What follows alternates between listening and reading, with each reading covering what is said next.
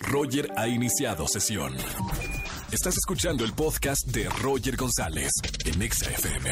¿Qué ven en el cine? ¿Qué Estamos ven en el platicando de este, de este eh, previo que nos pasaron de Bombshell, esta película con Nicole Kidman, Margot Robbie eh, y Charlize Ya Theron. la quiero ver. Y, eh, se ve increíble. Yo te digo una cosa, Roger, yo creo que es uno de los teasers más seductores que yo he visto. O sea, de estas cosas que atrapan al espectador. Y entra en un contexto mundial de, de las mujeres luchando por una voz Yo perfecto para la película. Siento que esta película no podía tener mejor timing, ¿sabes? O sea, se estrena en el momento que se debe de estrenar. Y es este próximo di- diciembre. Y bueno, cuenta la historia de estas tres, tres mujeres que trabajaran para, pa- trabajaban para Fox News como presentadoras y deciden demandar a Roger Alice, que era intocable, ¿no? Era considerado Claro. como el dios de los medios de comunicación por a- a acoso sexual. Entonces, impresión. esto se llama Bombshell. Bueno, pero lo que se estrena este fin de semana, amigo, van dos recomendaciones. Vengo de buenas porque fui a terapia dos veces. Ok. Entonces, mi amigo Renzo, pues obviamente, mira, esta película es lo que es, ¿no? Es la típica película protagonizada por un perro que luego son mejores actores que los que muchos demás, actores. Sí, ¿verdad? claro, claro, claro. Y bueno, como referencia está Hachiko, que yo creo que ese es como el clásico, ¿no? Claro. De las películas. ¿Cómo lloré con esa película? Yo no la puedo ver, la verdad. O sea, sí, sí es tremenda para mí. Una ¿Y, es-. ¿Y esta le llega a los talones o no? Esta es, es, es un tono mucho más ah, positivo. Sí. Porque Hachiko al final, pues creo que es una Es un tragedia. dramononón, claro. Y luego está Marley and Me, que tiene como estas dos cosas. Que me gustó ¿no? también esa película. Es más melodrama.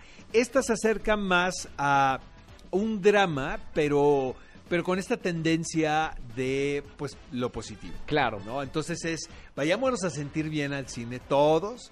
El, el perro es muy inteligente, la verdad. Sí. Y la voz, en, yo la vi en el idioma original, es de Kevin Costner.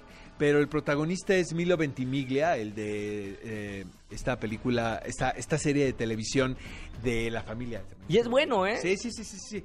Pero vaya, este es lo que es. O sea, a la gente se le va a pasar bien. O- obvio, es una película que apela a quienes nos gustan las mascotas. Claro, claro. Y yo, la verdad, caigo redondito en ese sector. amigo. ¿Cuántos Le estrellitas? vamos a dar tres, Urielitos? tres, porque pues, realmente no hay mucha creatividad aquí. Mi amigo, se llama mi amigo Enzo y él es corredor de coches, caray. No, bueno. Le, le pone Enzo al perro. Claro. Pues denle la vuelta, amigos, un poco, ¿no? Ok. Pero vaya, eso lo vamos a dejar en la mesa. Y el gran estreno, Hijos, esta, yo creo, de verdad, es una de las mejores películas que he visto este año. ¿tanto así? Se llama Había una vez en Hollywood, obviamente es la película de Quentin Tarantino, novena película de Quentin Tarantino, aparentemente se va a retirar a la décima. Entonces, este, vaya, hay que ver qué va a hacer, ¿no? Sí. Para la que sigue.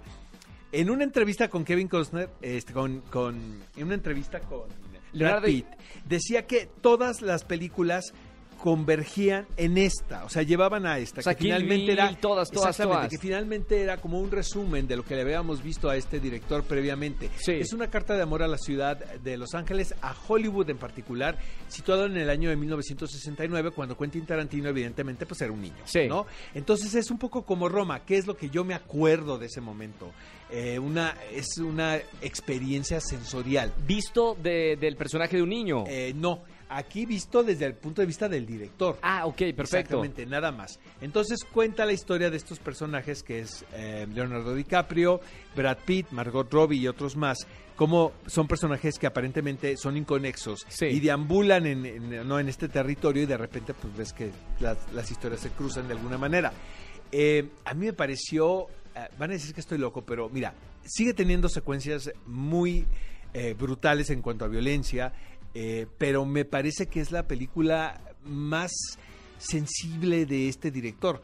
Eh, el mismo Brad Pitt lo dice, mira, yo conozco a Quentin Tarantino desde muchos años, trabajaron juntos en Bastardos sin Gloria, por supuesto, Sí. eh, y sé que es un tipo a todo dar, que tiene un gran corazón, pero el espectador no se lo había visto hasta ahora.